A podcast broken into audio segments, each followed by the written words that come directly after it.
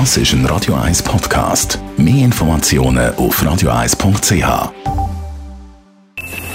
Best auf Morgenshow wird Ihnen präsentiert von der Alexander Keller AG. Ihre Partner für Geschäfts- und Privatumzüge, Transport, Lagerungen und Entsorgung. AlexanderKeller.ch Herbstzeit ist Horrorzeit und darüber haben wir heute Morgen mit dem Michel Fruttiger geredet. Er ist der Festivalleiter vom Brucker Horrorfestival Bruckor. Die grösste Faszination für mich ist, glaube ich, dass es dass Horrorfilme einem irgendwie wirklich helfen, auszubrechen aus einem schon eigentlich sehr geregelten, normalen, angstfreien Alltag, den wir ja hier zum Glück haben. Und das ist irgendwie so, ich sage jetzt mal, wie eine Achterbahnfahrt. Äh, man kann sich irgendwie schnell 90 Minuten lang kontrollierte Schrecken holen.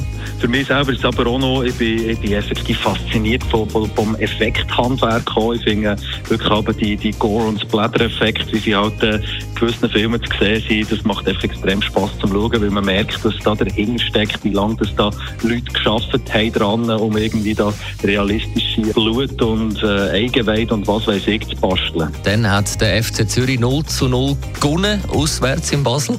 Trotz der roten Karte in der 13. Minute für den Ellbogen vom Santini und der roten Karte für den neuen Trainer, den Bo Henriksen, fürs leicht physische Reklamieren beim Schiri. I think he um, he didn't want my love, and uh, obviously uh, he got me a red card. I think it's it's crazy that he would do that, but that's that's life. Uh, the main thing is that the players they kept working. They did everything they could. They were fantastic. My boys, they were they were extraordinary today, and we could have easily won. We got the biggest chance of the game.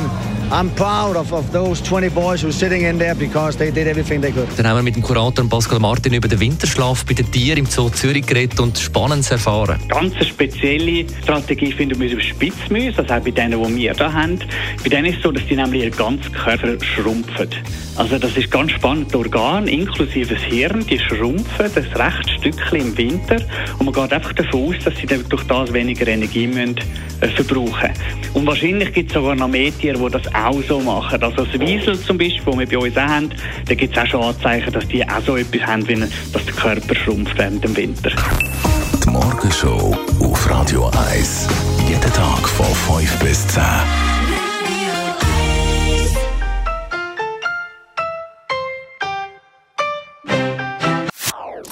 Das ist ein Radio 1 Podcast. Mehr Informationen auf radio1.ch.